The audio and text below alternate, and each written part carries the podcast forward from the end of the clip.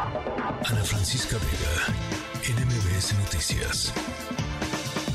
En la línea telefónica, justamente la senadora Xochil Gálvez. Me da gusto platicar contigo esta tarde, Xochil.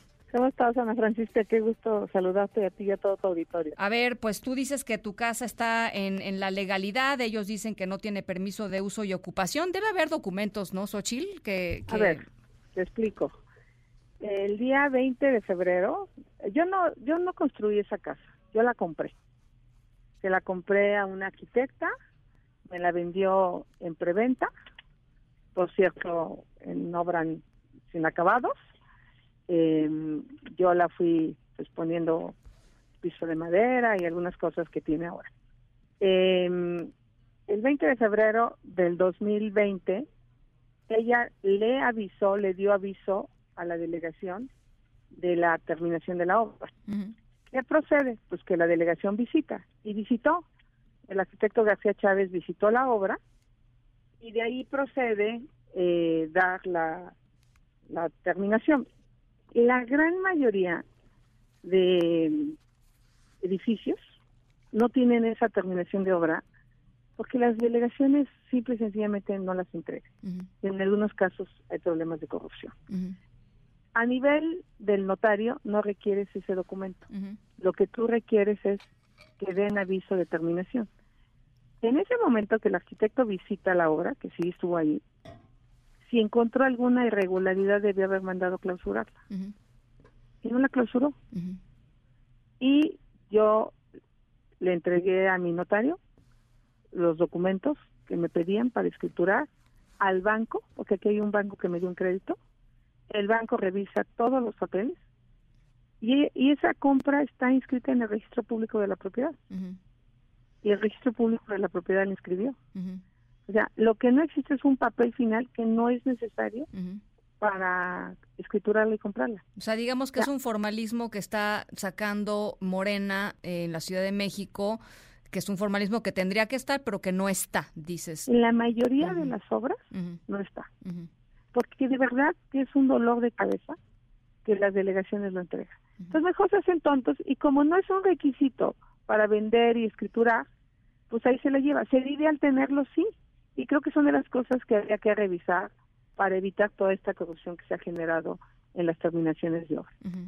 Eh, entonces yo lo que te diría es, la obra tiene manifestación legal, cumple con el uso de suelo, ahí se podían hacer 14 viviendas, se hicieron 5, este, está dentro del, te digo, ¿por qué la delegación después de que se recibió la terminación de obra, por qué no clausuró si el arquitecto García Chávez visitó la obra, estuvo ahí en el predio eh, y, no, no mandó clausurar. Yo escrituré sin ningún problema y ahí vivo. Ahora sí que pues, todo lo que pasa es que me tienen un pánico, un miedo y ya no hayan que decirle, es todo mi patrimonio de 31 años de trabajo. Dicen que es la casa del moche, que porque hay un descuentazo, que lo decía Víctor Hugo eh, eh, Romo aquí en la tarde con, con Manuel López San Martín, este un, descuento que nadie tiene, es lo que dicen. Y así le están poniendo en la casa del moche. Yo la compré en preventa, si tú ves la escritura, es en obra negra. Si la compras con acabados, le subían dos millones de pesos. La verdad es que yo no la compré con acabados, yo hice los closets, yo puse la cocina este, pues porque lo hice más barato, ¿no? Eh, quizá esa sea la diferencia eh, y en la escritura está inclusive eh, pues cómo se compró. Ya. Em, dice Morena aquí en la Ciudad de México, dice Víctor Hugo Romo, que cada 15 días va a estar este, emitiendo un programa que se llama Expediente X, Xochil, con eh, pues básicamente lo que ellos dicen es evidencia y documentación de, em, de, tu, de tu mal trabajo en la Miguel Hidalgo. Es lo que dice. Pues qué raro que estuvo tres años ahí y no hizo, no hizo ninguna, pues, ningún, ninguna observación a mi trabajo. No tengo una observación en la Contraloría, no tengo una denuncia. Él estuvo tres años ahí. Pues es la campaña, ¿no? O sea, es, es, es, es la campaña. Entonces, él lo que quiere es eh, demostrarme, él lo que quiere es usar algo que, que no existe, o sea, esa obra es legal, y como te digo, es mi único patrimonio que yo tengo, es el único. Eh, tengo, o sea, importante, tengo una casa casi de interés social que ahí está en mi declaración en Pachuca. Y tengo la casa de mis padres en el pueblo, que es, una herencia. Y es todo. O sea, eh, eh, pero no hay más. O sea, responde perfectamente a una empresaria que ha trabajado 31 años. Sí.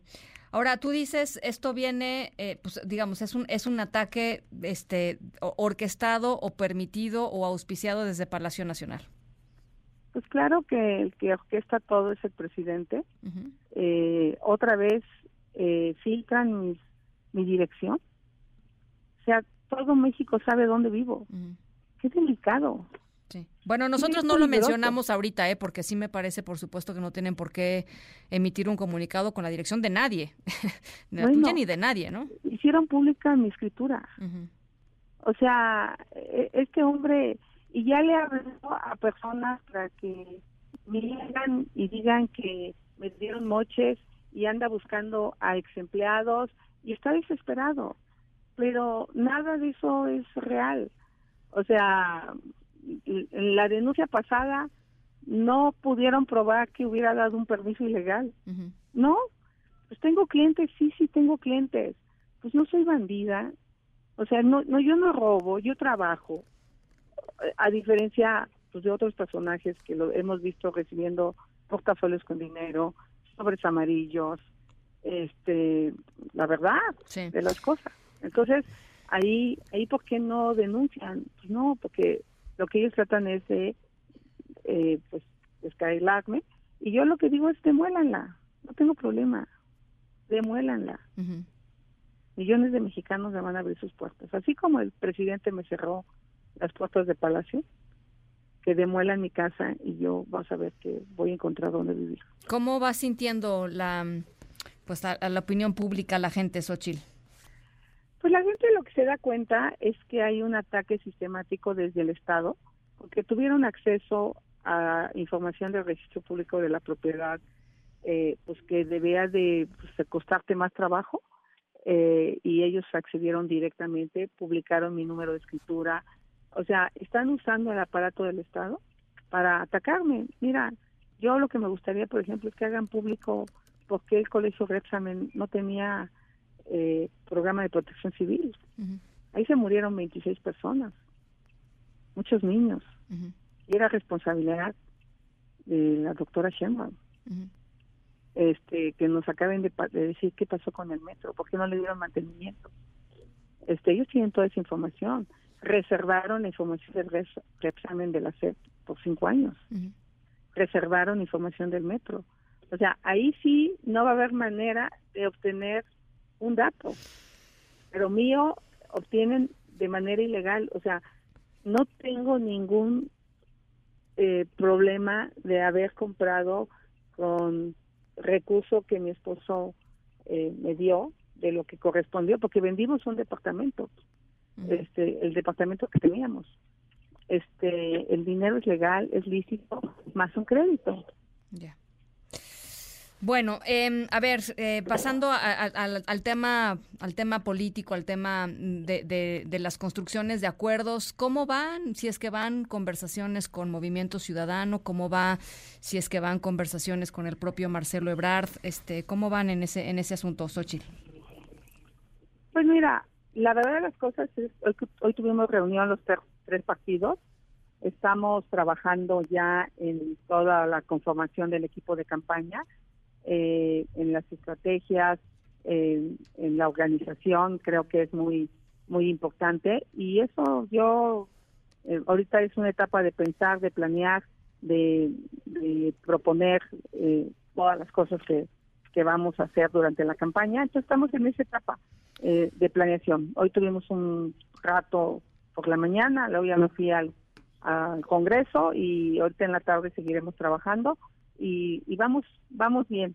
Eh, esta semana que viene nos vamos a enfocar al tema del presupuesto, que es muy delicado y grave todo lo que viene del endeudamiento. Están endeudando a los mexicanos, eh, le están quitando recursos claves a Pemex para la operación de Pemex, para el mantenimiento. Eh, ya de por sí le habían quitado muchos recursos a la ciencia y a la tecnología Entonces, este va a ser un tema en el que vamos a trabajar la semana que entra, desde el Frente Amplio, para defender el presupuesto de los mexicanos, para tratar de regresarle dinero al tema de salud, de educación, que es a donde están siendo, eh, pues la verdad, castigados varios programas. Bueno, pero entonces, Movimiento Ciudadano, ¿hay avances en las conversaciones? No, va a llevar un tiempo, hay que dar tiempo. Yo nomás lo que te digo es que hay, pues hay un diálogo. ¿Y con Marcelo? No, no, con Marcelo no.